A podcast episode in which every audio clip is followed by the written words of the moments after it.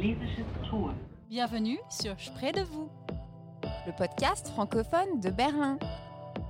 Avec Inès et Clem. Los geht's!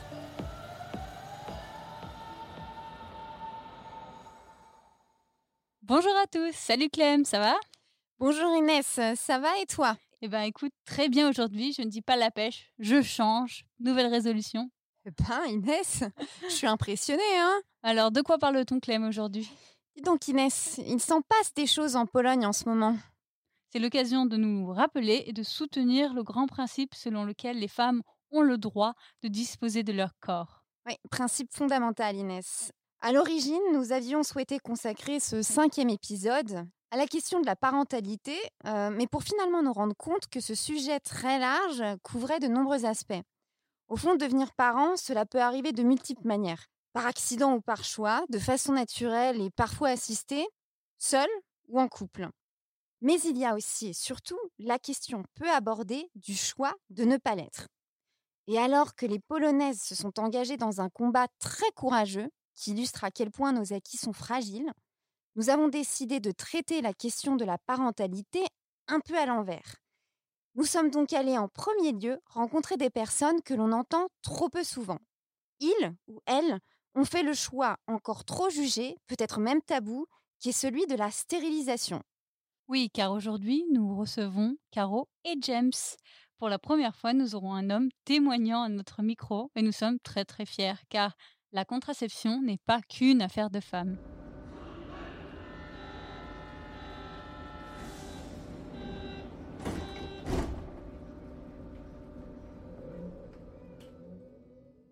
Alors Inès, nous commençons avec un premier invité.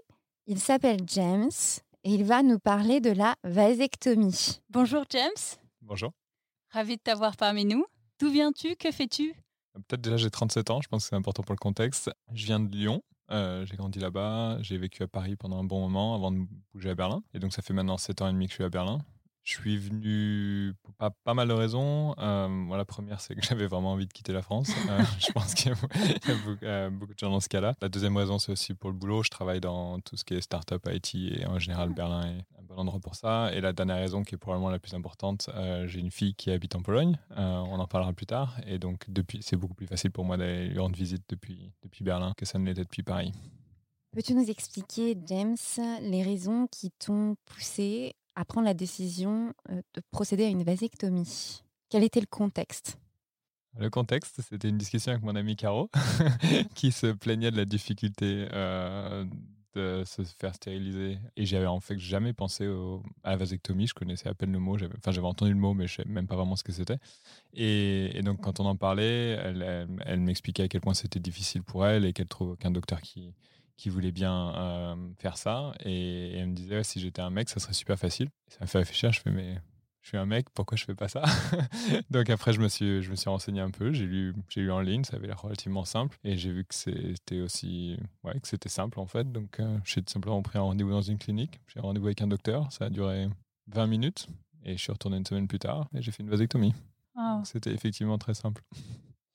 Et est-ce que tu peux nous parler un peu plus de l'histoire? Pourquoi cette vasectomie? Ouais, ouais. Alors là, ça devient un sujet un peu plus compliqué.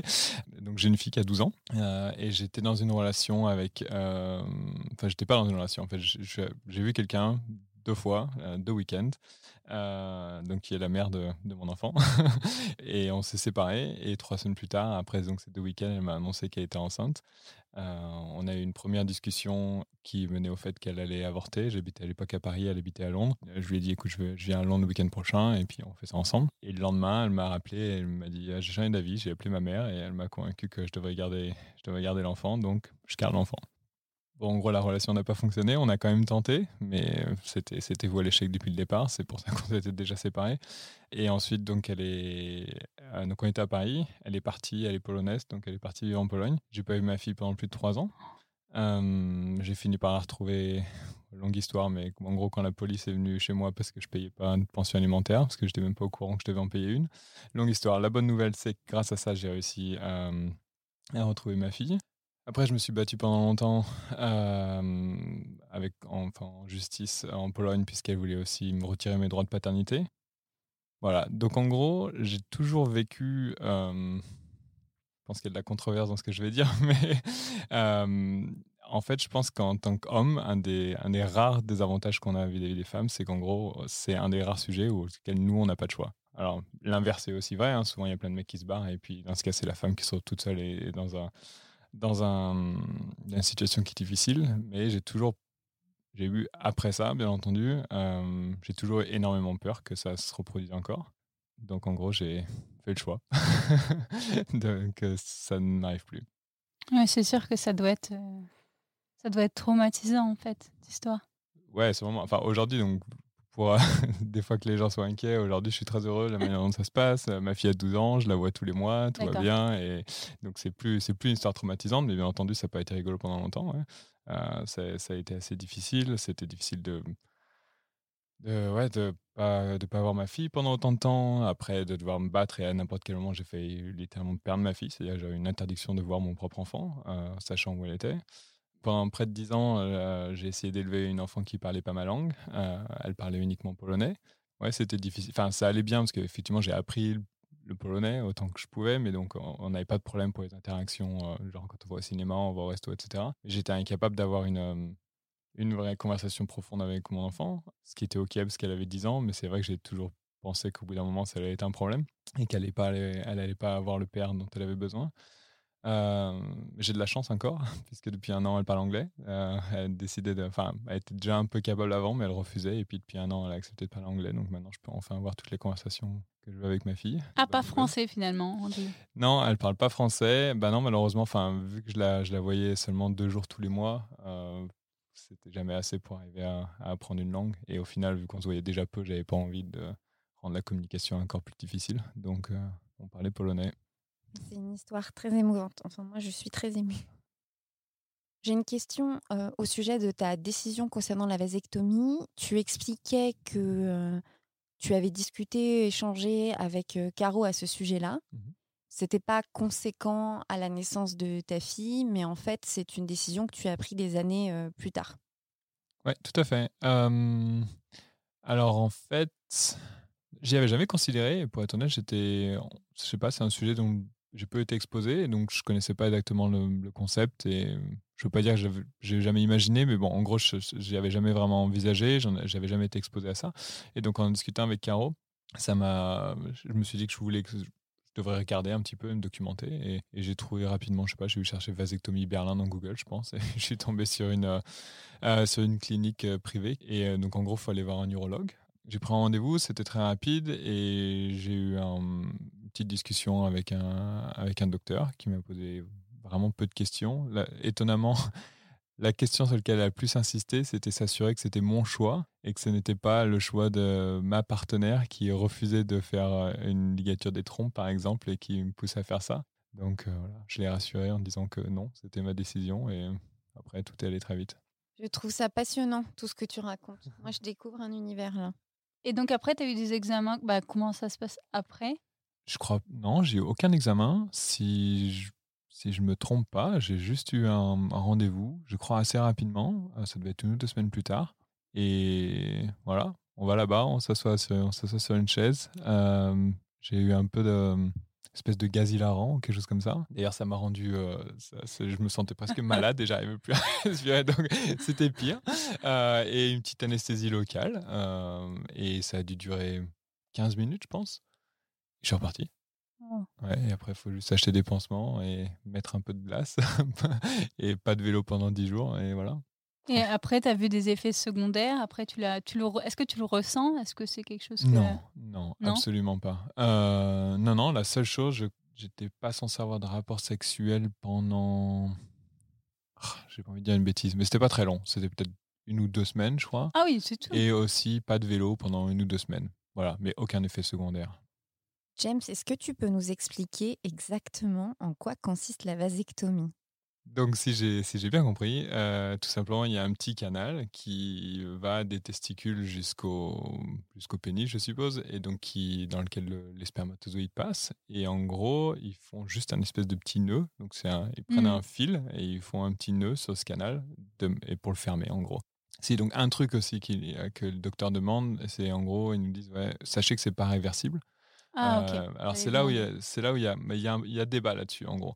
ça j'ai lu un petit peu. il n'y a pas de garantie qu'on puisse que ce soit réversible. Donc ça ne veut pas dire que ça ne l'est pas. Il y a plein de gens qui arrivent à, mmh. entre guillemets à enlever ce nœud et ça fonctionne.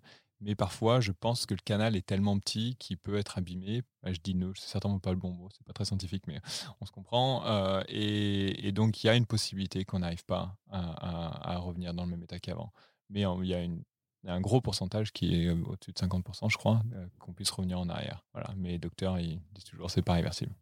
tu peux peut-être congeler ton sperme et. Est-ce qu'on congèle le sperme d'ailleurs? Oui, je crois que c'est possible. Ouais. pour au cas où d'ailleurs. Exactement. Moi, je voulais être sûr de ne pas pouvoir. Ouais, ouais, d'accord. un autre truc dont j'ai pas parlé.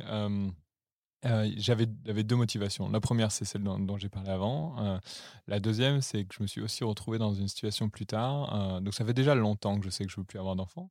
Euh, je suis très content d'avoir mon enfant, mais j'ai pas besoin d'avoir un deuxième. J'ai pas envie de diviser par deux mon attention et, mon temps, ma disponibilité pour euh, avec un autre enfant. Puis avoir euh, effectivement deux enfants avec deux femmes dans deux pays puis qui parlent deux différentes langues. je vais peut-être essayer de garder ma vie un petit peu plus simple.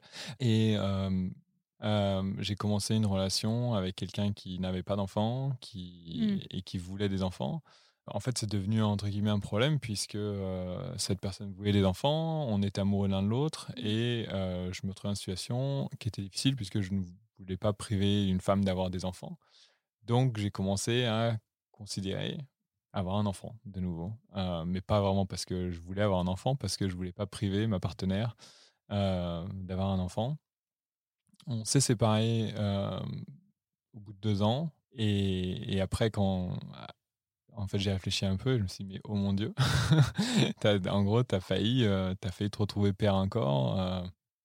Donc, c'était aussi la deuxième raison pour laquelle je me suis dit qu'une vasectomie, et ça serait bien. C'est contre ma propre stupidité, entre guillemets. Et je me suis dit, euh, au moins, tu pourras plus, tu pourras plus revenir en arrière, tu pourras pas changer d'avis. Et maintenant, si tu démarres une relation avec quelqu'un, tu peux très facilement, dès le début, dire, voilà, moi, je peux pas avoir d'enfant. Et si jamais fait partie de tes projets de vie, euh, sache que je suis pas la bonne personne et, on démarre pas quelque chose. Maintenant, les choses sont claires depuis le début et, ça m'a rendu la vie plus facile.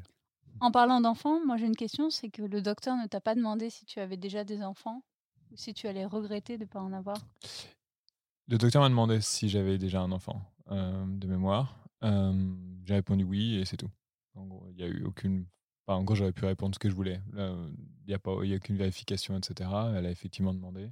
Est-ce que tu penses que c'est une condition de façon à s'assurer que la personne, par la suite, n'ait pas de regret par rapport à la décision qu'elle a prise euh, quelques années auparavant? Je suppose que c'est la raison de la question. Je ne sais pas s'il y a une condition au sens où elle n'a pas élaboré. J'ai juste dit oui, j'avais un enfant, elle n'a pas posé d'autres questions. Donc, je ne peux pas savoir si, si j'avais répondu non, si elle, avait, si elle aurait tenté de me décourager ou pas. Tu précisais que maintenant, désormais, tu tu jouais entre guillemets carte sur table. Lorsque tu as une relation, la personne est informée dès le début. Quelles étaient les réactions de tes partenaires lorsque tu t'exprimais au sujet de ta décision?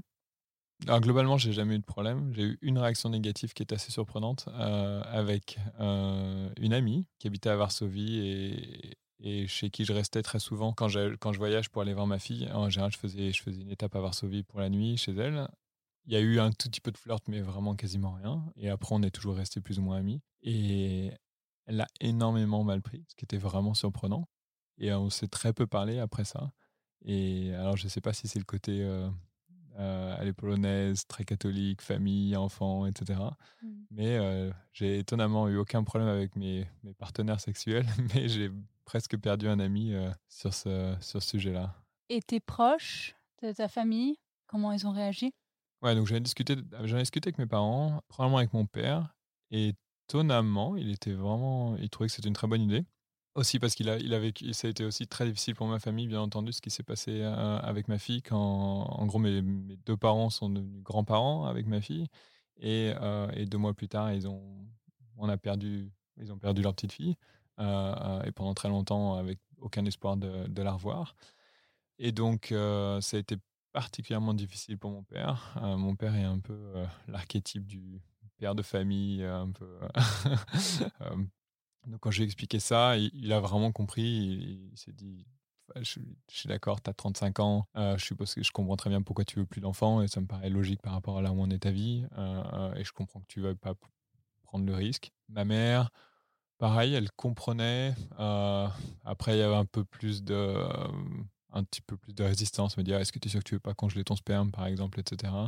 Mais j'ai eu peu de résistance et mes sœurs étaient un peu surprises, mais pas, pas plus que ça. J'ai toujours été le bizarre dans la famille. Tes amis garçons, moi, j'ai dans l'idée que peut-être le fait d'enfanter chez un homme, c'est aussi une part de ta masculinité, en fait, que tu exprimes parce que voilà, tu es un homme et tu crées une descendance, etc. Ça m'intéresserait de savoir si tu as dû affronter certains préjugés ou tout simplement un jugement de la part de tes amis garçons. De mémoire, non. Alors, j'ai beaucoup plus d'amis filles que garçons et j'ai des amis garçons intelligents, entre guillemets. Donc, j'ai aucun ami avec. Euh, euh, on dit, je sais pas si on dit masculinité toxique en français, mais euh, je pense que les gens comprendront.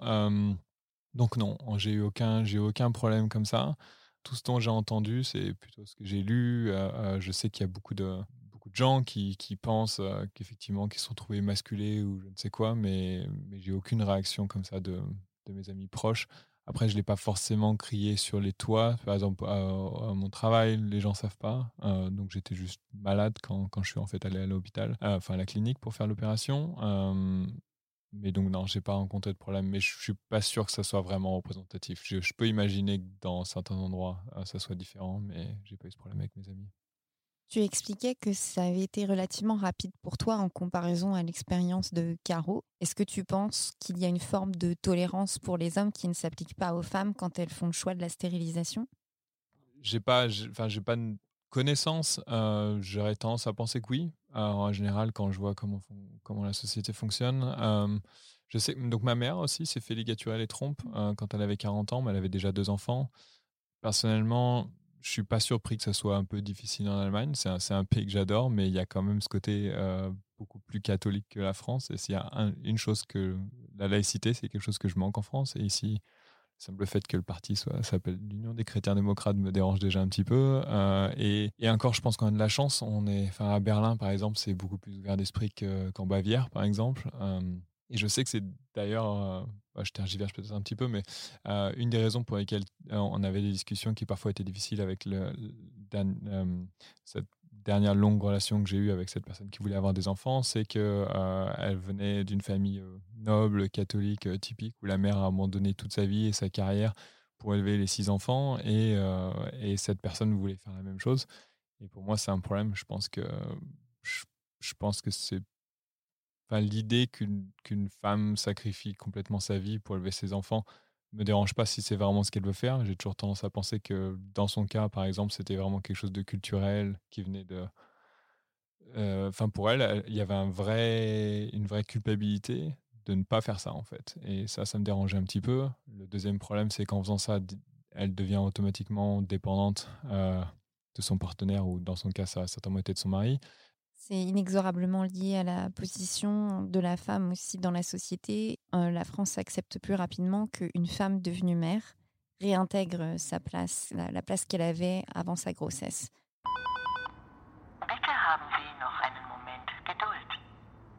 James, une question vraiment très terre à terre. Combien ça coûte une vasectomie? Euh, je crois que ça m'a coûté dans les 700 quelque chose. Donc entre 700 et 800 euros, et c'était en 2017. Ça inclut l'opération, ça inclut deux tests après. Donc euh, j'ai oublié, c'est deux, trois semaines après, on fait un premier test euh, donc, qui, vérifie s'il y a toujours des spermatozoïdes ou pas dans le, dans le sperme, et un autre test encore deux semaines plus tard. Et moi, j'ai une autre question. Je t'ai déjà demandé s'il y avait des effets secondaires, mais est-ce qu'il y a des effets secondaires sur ta vie intime, euh, sur euh, tu sais quoi? Ouais. Euh, alors oui, il y a des effets. Euh, globalement, c'était tous positifs. donc, ok, les, les, premières choses auxquelles on pense, c'est est-ce que est-ce qu'un homme éjacule toujours après? La réponse est oui. Et mm. est-ce qu'on voit une différence? La réponse est non. La libido aussi, c'est quelque chose euh, sur, lequel je me suis renseigné avant.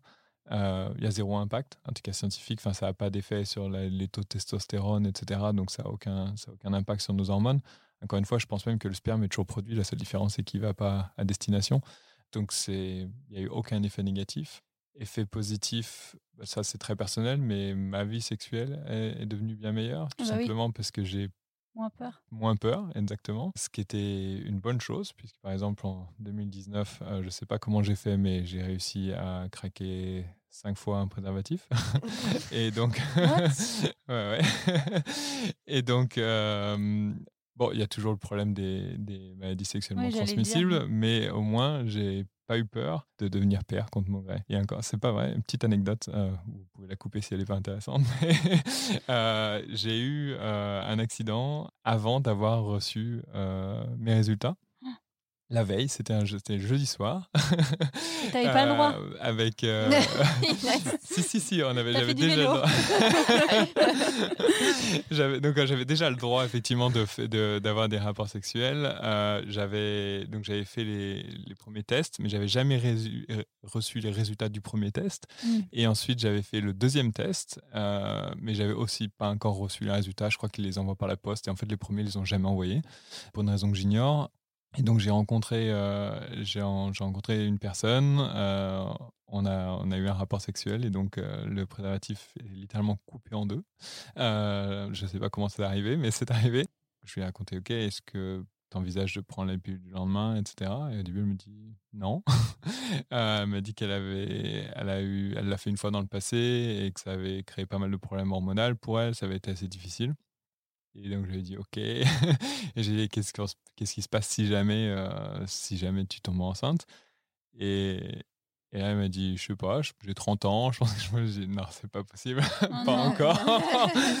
et euh, c'est quelqu'un que je venais juste de rencontrer. Mais euh, je, donc, oh, je suis resté très calme et je lui ai expliqué pourquoi j'avais peur. Elle connaissait, je pense qu'elle connaissait vite fait mon histoire, peut-être pas dans les détails, etc. Et après, donc, bon, elle, elle est partie au boulot. Euh, sans qu'une décision ait été prise. Et plus tard, dans la journée, elle m'a dit écoute, euh, ce soir, je vais prendre la pilule. Et euh, en fait, elle m'a dit quand tu me parlais ce matin, je sentais à quel point tu tremblais et à quel point c'était difficile pour toi. Et en gros, c'est quelqu'un qui avait de l'empathie et, elle m'a dit écoute, je vais le faire. Elle m'a dit par contre, ça serait bien que tu restes en contact avec moi ce week-end. Je partais en Écosse pour le week-end. donc voilà, et que tu prennes mes nouvelles et que tu vérifies que tout va bien, que j'ai bien entendu fait. Mais donc ce matin-là, je voulais aussi appeler la clinique en espérant que qui pouvait me donner les résultats par téléphone. Et euh, la clinique est ouverte du lundi au jeudi. donc c'était le, ce vendredi était un jour assez difficile. Voilà. Mais donc en général, euh, non, effectivement, euh, ça, ça, ça a changé énormément ma, sexualité et notamment parce qu'effectivement j'ai plus plus cette peur et c'est quelque chose je, pense que je m'en suis jamais rendu compte durant ma vie avant j'étais pas quelqu'un de je n'étais pas quelqu'un de très sexué, pour être honnête. Dans, mes relations de couple, j'avais peu de sexe euh, euh, et c'était souvent mon initiative ou mon manque d'initiative. et je pense qu'une des raisons pour lesquelles ça a changé avec le temps, c'est tout simplement que, ouais, c'est quelque chose qui me faisait peur en fait. Je ne l'ai jamais vraiment ressenti comme ça. Mais, mais c'est très clair aujourd'hui que c'est quelque chose dont j'avais peur et c'est pour ça que j'avais très peu de rapports sexuels dans ma vie en général. La question que tu soulèves, elle est complètement essentielle. Parce qu'à partir du moment où il y a un rapport intime et le risque, bien évidemment, euh, que les choses se passent autrement et que la partenaire tombe enceinte, c'est une question tout simplement de pleine confiance. C'est-à-dire que euh, on accepte de courir le risque de se dire que le choix dépend de la partenaire. Mmh euh, effectivement, d'ailleurs, c'est quelque chose que je regardais souvent. C'était justement quelles étaient l'avancée de la pilule contraceptive masculine. Et effectivement, on sait bien qu'il y a très peu de recherche euh, qui est faite dans ce domaine-là, tout simplement parce que les gens pensent qu'il y a peu de chances qu'ils arrivent à la vendre. Encore une fois, on en revient à la masculinité toxique et on préfère euh, donner tous les désavantages à la femme, c'est beaucoup plus facile. Et, malheureusement, j'avais vu qu'il y avait très peu de, succès et qu'il n'y avait pas vraiment d'offres là-dessus. Euh, donc effectivement, de notre côté, le seul truc qui reste, c'est le préservatif. après, quand on est dans une relation pendant longtemps, souvent, on a tendance à vouloir éliminer ça pour avoir un peu plus de spontanéité et peut-être plus de plaisir. Et, c'est là où effectivement, ben, il y a une vraie nécessité d'avoir confiance en partenaire. Enfin, confiance, c'est pas forcément le mot parce que les accidents peuvent aussi arriver. On peut oublier la pilule. Je sais que personnellement, si je devais devoir prendre une pilule tous les jours, ça me stresserait aussi parce que c'est facile c'est facile d'oublier. donc, effectivement, avec un, un, stérilet, je pense que c'est un peu plus facile, mais tout le monde peut pas avoir un stérilet. Donc c'est pas facile, mais maintenant effectivement ça demande une certaine confiance qui est difficile et parce que quand tout va bien c'est facile d'avoir confiance, quand les choses vont pas c'est plus difficile. Et j'ai aussi un exemple, je me rends compte que j'ai beaucoup d'exemples bizarres autour de moi, mais mon cousin qui vit en Angleterre était exactement dans cette situation. Il était en relation pendant longtemps avec quelqu'un qui voulait avoir des enfants. Je pense que la relation n'était pas toujours facile. Je connais pas les détails, on n'est pas très très proches, mais je crois qu'il a pensé à se séparer. Et elle prenait la pilule et tout d'un coup, elle est tombée enceinte. donc, il s'est retrouvé avec un premier enfant. Et puis, je crois que la relation est aussi devenue. donc, et bien entendu, c'était un, accident. Hein, c'était le, le 0,01% des 99,9. Et, et un peu plus tard, elle voulait qu'il se marie. Il était non plus pas il voulait pas forcément le faire, je pense, pour des raisons. Enfin, je sais pas s'il était 100% heureux et aussi, je pense, pour des raisons financières. Et après, elle lui a fait un deuxième enfant avec un deuxième accident de pilule. et il l'a épousée. Et parce qu'en gros, après, elle lui a dit si jamais tu m'épouses pas, je pars avec les deux enfants et tu ne les reverras pas. Donc c'est pour ça que j'ai. Il y a des exemples, euh, euh, malheureusement, où la sexualité peut vraiment être utilisée comme une arme contre les hommes. Après, je veux pas en faire un grand débat parce que malheureusement, on est rarement, c'est rarement les hommes qui en souffrent le plus. Et je pense que dans la société, c'est rare que les offres, euh, euh, les hommes, pardon, souffrent plus que les femmes. Mais c'est un des rares sujets où effectivement, on a moins de choix. Parce qu'à la fin, finalement, la décision ultime, c'est la femme qui la prend. Parce que biologiquement parlant, c'est elle, tout simplement, qui porte l'enfant. Effectivement. Et après, j'ai pas vraiment de problème avec ça parce qu'encore une fois, je pense que les hommes en général ont beaucoup plus d'avantages. Euh, mais il y, a quelques, il y a quelques fois comme ça où bah, pas de bol. mais voilà. Moi, je trouve que la meilleure conclusion qu'on puisse faire ici, c'est pas de boogie boogie avant les résultats du test. Non, boogie, pas de boogie. Je peux poser une dernière question? Pardon, excusez-moi. Non, mais c'est une bonne conclusion. C'est Inès. Je peux, je peux, poser une dernière question? Très bien. Euh, James, que peut-on faire dans la situation actuelle pour sensibiliser les gens à cette potentialité. C'est-à-dire, euh, un peu, comme on dit en droit, il y a le renversement de la charge de la preuve. Je vais faire peur à Inès. Mais en gros, la contraception à l'heure actuelle, je dirais à 80-90%, c'est certainement une affaire de femmes.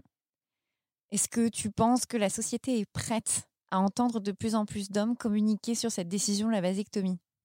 Je pense juste qu'il n'y a pas de. Enfin, au final, à partir du moment où on a décidé qu'on ne veut plus avoir d'enfants, n'importe qui devrait pouvoir faire ce choix. J'aurais tendance à penser que dans un couple, moi, j'aurais tendance à, inviter les hommes à y réfléchir parce que c'est une intervention qui est très légère pour les hommes, c'est pas une intervention légère pour les femmes.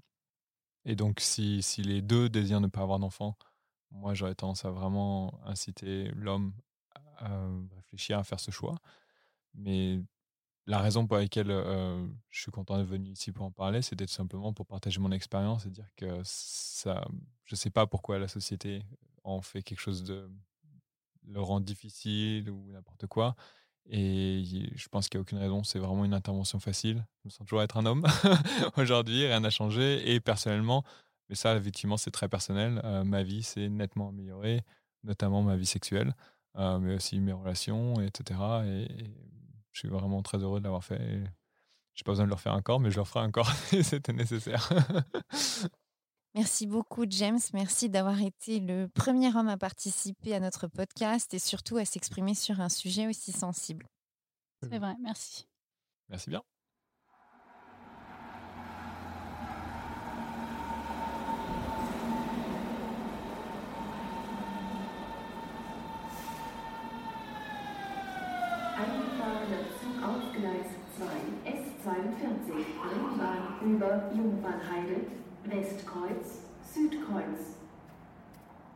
Inès, pour ce second témoignage, nous recevons notre Caro. Donc Caro, la DJ de Berlin.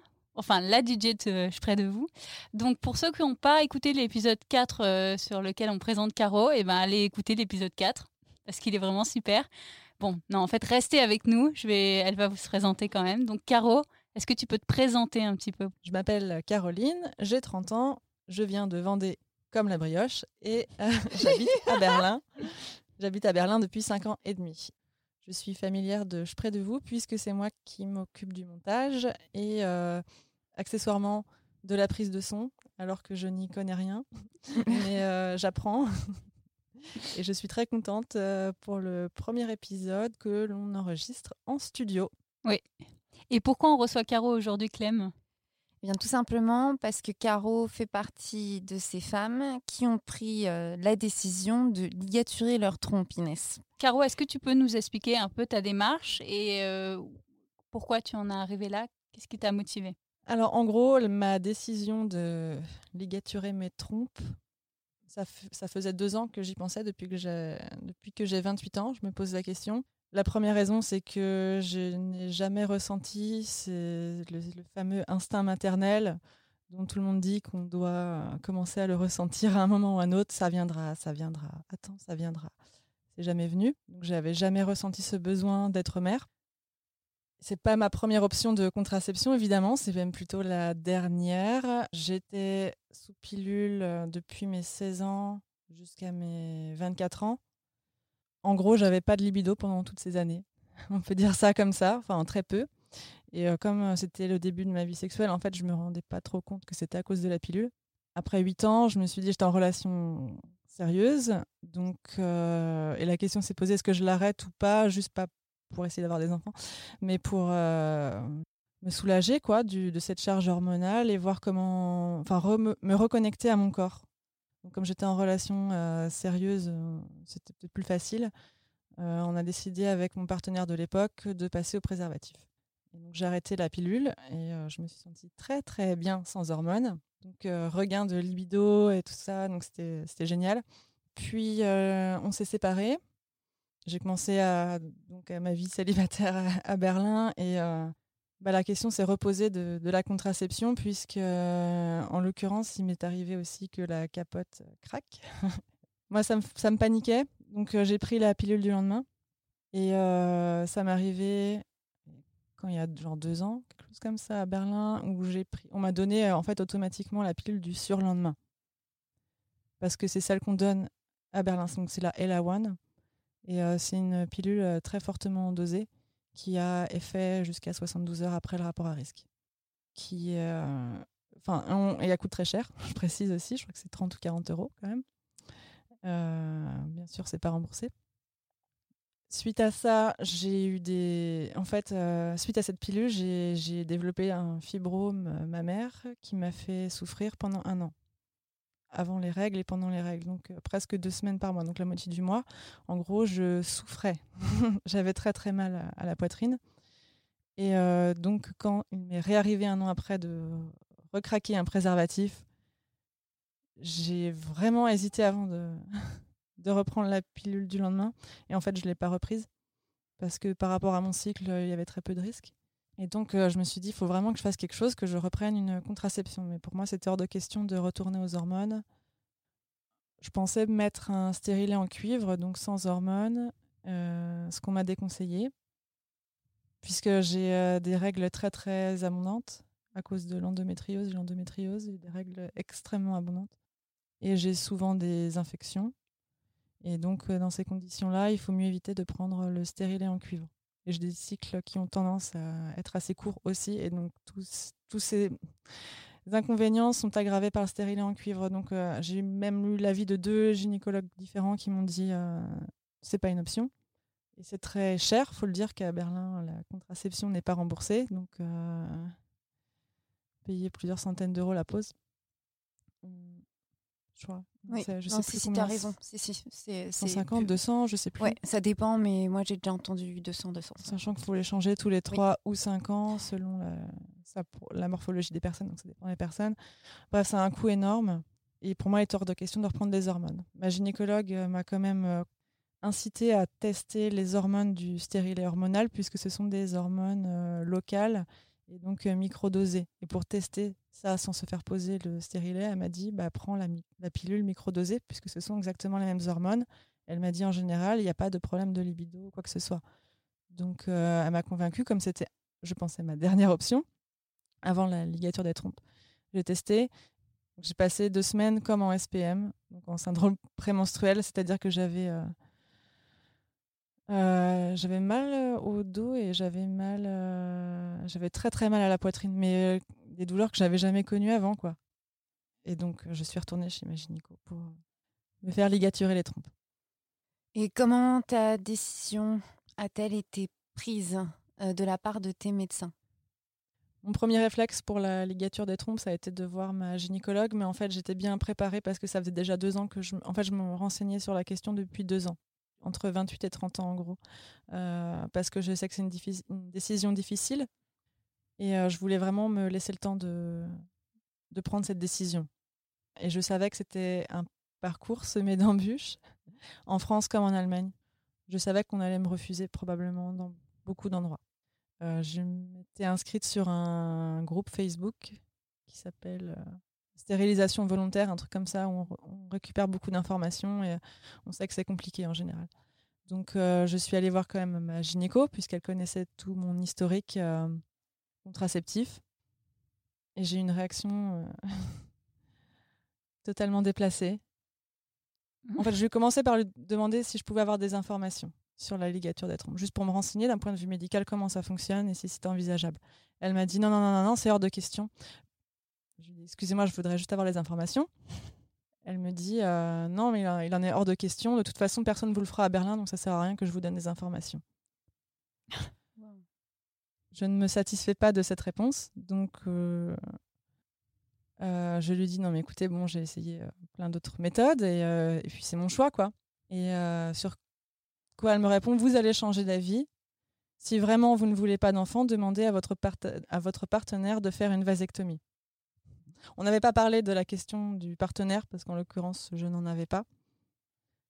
C'est mon corps à moi. J'ai pas envie d'imposer la décision de ne plus jamais avoir d'enfant à un quelconque partenaire. C'est une décision que j'ai envie de prendre pour moi. C'est marrant comme il renvoie là, parce que quand on a eu James euh, juste avant, le docteur avait dit euh, demandez à votre partenaire de faire une ligature des trompes. Euh, enfin, non, mais donc chacun renvoie la faute sur renvoie la faute, la responsabilité, la responsabilité sur l'autre. Euh, en fait, je me suis sentie très très mal, vraiment outrée. Je me suis sentie infantilisée, comme si j'avais pas le, j'avais pas la capacité euh, intellectuelle à faire un choix pour mon propre corps. En fait, pour moi, ce qu'elle me disait, c'est un homme peut prendre cette décision-là, une femme ne peut pas. Je ne sais pas pourquoi. Soit c'est euh, du paternalisme, soit c'est la question de, on ne peut pas considérer qu'une femme sera épanouie sans enfant. Donc en fait, sa logique, c'était, vous allez changer d'avis. Moi, j'ai aussi une autre euh, idée qui me vient en tête, c'est la responsabilité du médecin. Le médecin qui, pour soi-même, n'a pas envie, euh, tout simplement, de prendre cette responsabilité, pour toi en fait, de, bah, de procéder à cette intervention. Mais là, elle demandait juste des informations. Elle lui demandait pas de faire l'opération. Donner les informations, refuser de donner des informations, je trouve ça choquant. Euh, si la personne n'a pas envie, pour sa propre conscience, de faire une ligature des trompes, en fait, si c'était. Le problème, c'est que si c'est un médecin qui refuse, je peux le comprendre. Le problème, c'est que si tous les médecins refusent, en fait, on prive une femme de son, de, son droit à disposer de son corps. Tout à fait. Mais ça nous rappelle à tous que les médecins, ils ont bien évidemment la science, mais ça reste des hommes avant tout. Et des femmes. Et euh, je précise que d'un point de vue juridique, on signe un papier évidemment euh, pour donner euh, son autorisation. Donc il n'y a pas. donc d'un point de vue légal, je pense qu'ils n'ont aucun problème. Sur le principe, en fait, de procéder à une intervention mmh. qui va empêcher une femme pendant toute une vie de pouvoir procréer, sachant que pour certaines personnes, la procréation, c'est tout simplement un des fondamentaux de l'être humain. Ouais, mais du coup, euh, moi, je l'ai vécu comme un sexisme très profond. Tout à fait. Donc, pour continuer l'histoire, j'ai contacté euh, un cabinet de gynécologie féministe. J'ai trouvé ça euh, sur Google, quoi, et je me suis dit, bon, peut-être qu'elles vont pouvoir m'aider. T'as tapé quoi pour trouver ça? Cabinet de gynécologie féministe. Non, je sais pas, j'ai dû tomber sur. En fait, je suis peut-être tombée sur eux sur un groupe Facebook, je ne sais pas. En tout cas, j'ai vu que ça existait, donc je les ai appelés. Euh, je leur ai dit que je cherchais des renseignements sur la ligature des trompes et elles m'ont dit on ne peut pas vous aider. Par contre, euh, contactez Profamilia. Eux, ils vont pouvoir vous aider. Alors moi, j'étais sur le. Enfin, j'étais un peu étonnée vu le nom. Profamilia? Profamilia, c'est l'organisme qui s'occupe. Euh, enfin, on est obligé de passer par Profamilia quand on veut avorter, par exemple. Mais on est obligé d'avoir un rendez-vous avec eux et ce sont les personnes qui vont euh, définir si l'avortement est effectivement une option pour vous ou pas. En gros, leur but, je crois, c'est euh, principalement de renseigner les femmes qui envisageraient un avortement, par exemple pour raison économique, et peut-être voir avec elles s'il y a d'autres solutions. Je crois que c'est l'idée. Je n'ai jamais avorté, je ne sais pas. Mais en tout cas, j'étais très sceptique vu le nom. Et elles m'ont dit non, non, vous inquiétez pas, à Berlin, ils sont très bien. Et effectivement, c'était le cas. Je suis allée à Profamilia. On m'a expliqué comment ça fonctionnait, les avantages, les inconvénients, et elles n'avaient pas la liste des médecins qui pratiquaient. Elles ont une liste des médecins qui pratiquent l'avortement. et sur cette liste-là, qui faisait deux pages écrites en petit recto verso, elle a coché deux cliniques. Deux cliniques où elle m'a dit il me semble de mémoire que ces cliniques-là pratiquent la ligature des trompes euh, par contre, euh, vous avez 29 euh, ans, vous n'avez pas d'enfant. Je doute qu'ils acceptent. Je me rends auprès d'une des cliniques, je discute avec une des médecins, des gynécologues, qui me dit par principe, je ne le fais pas avant 38 ans. Et 38 ans, c'est à peu près la date, enfin l'âge que l'on considère. C'est tacite, c'est pas une, une, loi. Ça correspond à rien de légal, mais en gros, il y a une loi tacite selon laquelle on ne stérilisera pas une femme avant 38 ans, surtout si elle n'a jamais eu d'enfant. Mais là, on est dans une abnégation absolue de ta liberté euh, à disposer de ton corps. Exactement. Donc j'ai parlé avec cette euh, gynécologue, j'ai beaucoup insisté. Je, lui ai dit, écoutez, euh, j'ai l'impression qu'on me prend pour une, j'ai l'impression qu'on me prend pour une radicale, une féministe radicale. D'ailleurs, peut-être que je le suis. Je vois pas en quoi c'est un problème. En gros, on avait l'impression que je prenais cette décision juste pour, euh, pour prouver quelque chose de radical. Et c'était pas du tout mon cas. Donc je lui ai réexpliqué tous les problèmes que j'avais eu avec ma contraception et elle m'a dit euh, effectivement, vous n'avez pas d'autre choix, c'est ça le préservatif. Et le préservatif qui peut inclure par moment pilule du lendemain. Elle m'a compris, elle m'a dit bon écoutez, moi, moi je le fais pas, je me sens pas à l'aise avec ça, mais par contre ma collègue, peut-être qu'elle le fera. Donc j'ai repris rendez-vous avec sa collègue qui a été euh, géniale. C'est elle qui m'a opérée. En fait, euh, elle pratique ça depuis euh, des années, 20 ans qu'elle pratique la ligature des trompes. Elle on a eu un rendez-vous avec elle. Elle m'a dit quel âge vous avez? J'ai dit 29 ans. J'ai 30 ans dans deux mois. Elle fait je le fais à partir de 30 ans. J'ai un rendez-vous dans deux mois. Ça faisait six jours que j'ai eu mes 30 ans. Après six jours après, j'avais rendez-vous pour me faire ligaturer les trompes. Elle m'a juste demandé vite fait mon historique pourquoi j'avais pris cette décision.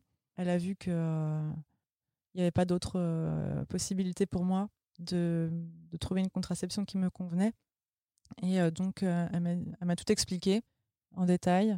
Et pour moi, c'était parfait. C'est la seule contraception féminine qui n'a absolument aucun effet secondaire, aucun effet hormonal, pas de corps étranger Rien.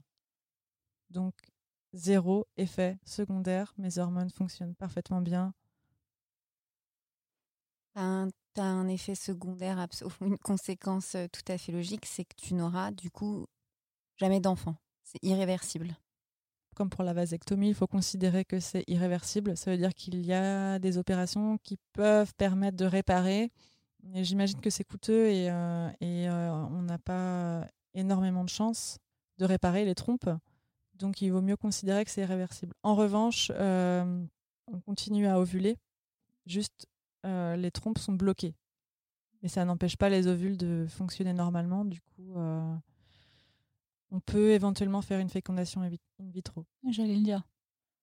Auquel cas, on a 60% de chances de tomber enceinte. C'est beaucoup finalement, 60%. Voilà, ça met des bâtons dans les roues, donc il faut quand même être sûr de son choix. Mais euh, en tout cas, moi, ça m'a énormément libérée. Euh. Ça m'a énormément libérée parce que je sais que j'ai pas cette peur, cette épée de Damoclès au-dessus de la tête euh, par rapport à ma santé. J'ai déjà assez de problèmes de santé comme ça, en fait. Avec l'endométriose et, et d'autres problèmes chroniques, et ça m'enlève quand même un poids. Comment ton choix a-t-il été accepté? C'est la même question que pour James, mais du coup, je suppose qu'en tant que femme, ça a été peut-être compliqué. Euh, par mes partenaires, j'ai eu qu'un seul partenaire euh, depuis, euh, sérieux, et lui, il l'accepte très bien parce qu'il se posait éventuellement la question de la vasectomie aussi, donc il n'a aucun problème avec ça. Pour mes parents, c'est un peu plus difficile mais ils sont pas du genre à me faire la morale ou à influencer mes choix. Donc, je, je sais pas, en fait, ils m'ont jamais dit on, regrette que tu l'aies fait, mais j'ai l'impression que ma mère est pas très à l'aise avec ça. Je lui ai dit quand même. Mes sœurs l'acceptent très bien, mais la plupart de mes amis l'acceptent très bien. J'ai même des amis qui sont qui me disent que c'est génial, quoi que c'est super, que j'ai trouvé la contraception qui me convenait, que j'avais zéro effet secondaire et que c'était une telle libération parce que quasiment presque la totalité des femmes que je connais n'ont pas cette option parce qu'elles se posent la question d'avoir des enfants ou pas et du coup elles prennent des contraceptions temporaires qui leur causent des effets secondaires et en fait je me considère une des rares chanceuses à être sûre de mon choix et n'avoir aucun effet secondaire sur ma santé et euh, pouvoir profiter de ma sexualité sans, avoir peur de tomber enceinte ou peur de devoir subir un avortement. J'ai en revanche euh, une amie qui a très mal réagi parce qu'elle avait le souhait d'être mère et ce n'est pas arrivé. Au niveau de la procédure, euh, combien de temps ça prend et à peu près combien ça coûte? En vrai, je me souviens plus combien de temps ça prend. Ça coûte 700 euh, euros. C'est une euh, opération ambulatoire, donc ça ne prend pas très longtemps. On a d'abord un premier rendez-vous où on se fait expliquer toute la procédure. Ensuite, on revient pour signer les papiers et faire une prise de sang.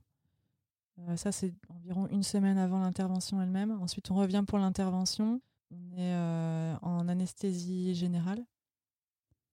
on se réveille je sais pas combien de temps après. Je me souviens plus, mais c'est pas long, c'est ambulatoire en gros. Euh, une fois que l'anesthésie euh, ne fait plus effet, on se réveille.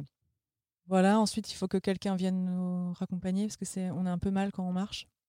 On a attendu que je sois un peu moins dans les vapes et dès qu'on est euh, en état de sortir, on appelle un taxi et on rentre quoi à la maison. On évite de bouger trop les deux premiers jours. Il y a une convalescence de disons trois jours mais ça va, hein, c'est pas, on est pas mal. J'étais à la maison, j'avais un ami voilà qui aidait un petit peu le premier jour pour éviter que je me lève trop, mais euh, je pouvais me lever, ça, allait. J'ai juste un petit peu, un petit peu mal, mais euh, le deuxième jour ça allait mieux, le troisième jour c'était bon. Si certaines se posent la question des cicatrices, dans mon cas, on ne voit absolument rien, puisque la ligature des trompes peut se faire par laparoscopie. Il faut demander à son médecin si, c'est possible. En tout cas, pour moi, ça l'était. Donc, la laparoscopie, c'est euh, une keyhole surgery. En gros, euh, il y a une incision de 1 cm au niveau du nombril, qui est faite sur le nombril, et euh, une autre incision au niveau du pubis, qui servira à ligaturer les deux trompes. Une petite incision, encore une fois, d'un centimètre. Donc, si on ne fait pas euh, l'épilation intégrale, en gros, euh, on, ne voit rien puisqu'il y a des poils qui cachent la, mini cicatrice. Et, euh, et, au niveau du nombril, honnêtement, je dois avoir un millimètre. Après, je sais que tous les médecins ne font pas la laparoscopie. Ça arrive qu'on ouvre l'abdomen au niveau des trompes, donc des deux côtés. Et ça laisse des cicatrices un peu plus grandes, mais je n'en ai pas fait l'expérience. Et l'ensemble de la procédure s'est faite en, allemand. Là, on est. Est-ce que tu n'avais pas des réticences à faire une opération euh, aussi importante dans une langue que tu. Excuse-moi, je sais que tu es C1, B1, B2, mais dans une langue, dans une langue que tu ne maîtrises pas parfaitement?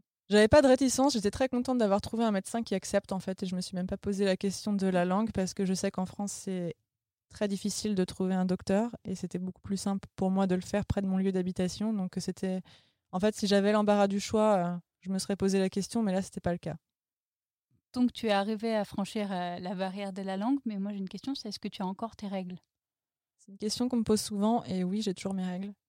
Donc il n'y a aucun changement hormonal à la ligature des trompes, puisque les ovaires fonctionnent normalement, euh, les hormones fonctionnent normalement aussi, donc il y a absolument aucune différence avec, euh, avec avant. Malheureusement, parce que j'ai toujours des règles très abondantes, ça n'a pas changé. Et le, le- le cycle est le même. Il y a pas, j'ai pas des cycles plus longs, plus courts. Il n'y a pas eu de temps d'adaptation non plus. Ça a été exactement pareil. Et tu n'as pas d'effet secondaire euh, de type douleur euh, Non, pas par rapport à avant. Non, il y a rien qui a changé. Par contre, il y a quelque chose qui est important de mentionner.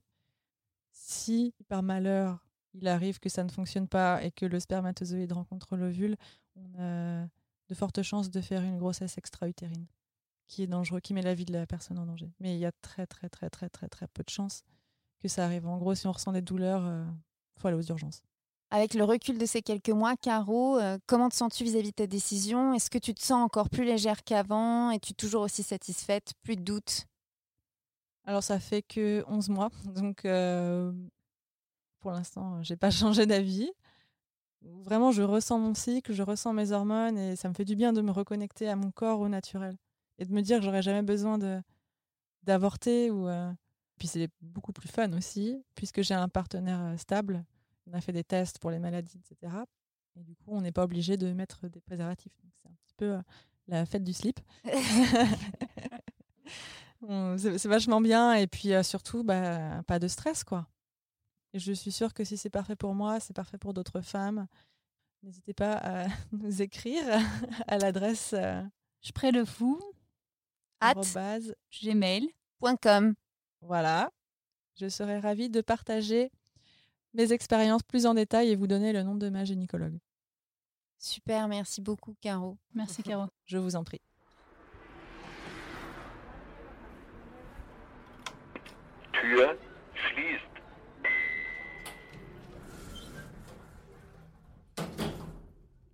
Dis donc, Inès, pour un sujet tabou, on a appris beaucoup de choses aujourd'hui. Et oui, et c'est exactement pour ça qu'on fait ce podcast. C'est pour donner la parole à tous ceux qui n'ont pas la voix. Et c'est très important. C'est pour ça qu'on aimerait chaleureusement remercier Caro et James pour euh, leur témoignage. Ça nous fait grandement plaisir. Tout à fait, Inès. Aujourd'hui, on a reçu Caro et James, mais comme on l'avait annoncé en intro, euh, les prochains épisodes seront consacrés à la parentalité, mais cette fois-ci sous l'angle de la maternité, et puis tout simplement des, des différentes techniques à disposition lorsque parfois on pourrait avoir quelques difficultés.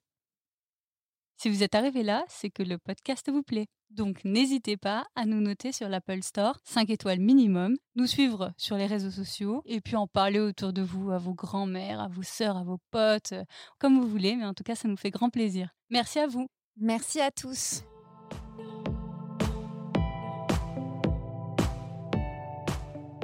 Je Près de vous est un podcast autoproduit réalisé par Clem et Inès Garcia, à la prise de son et au montage Caroline Tabeuf, et remerciements à Claire Chéry pour le design.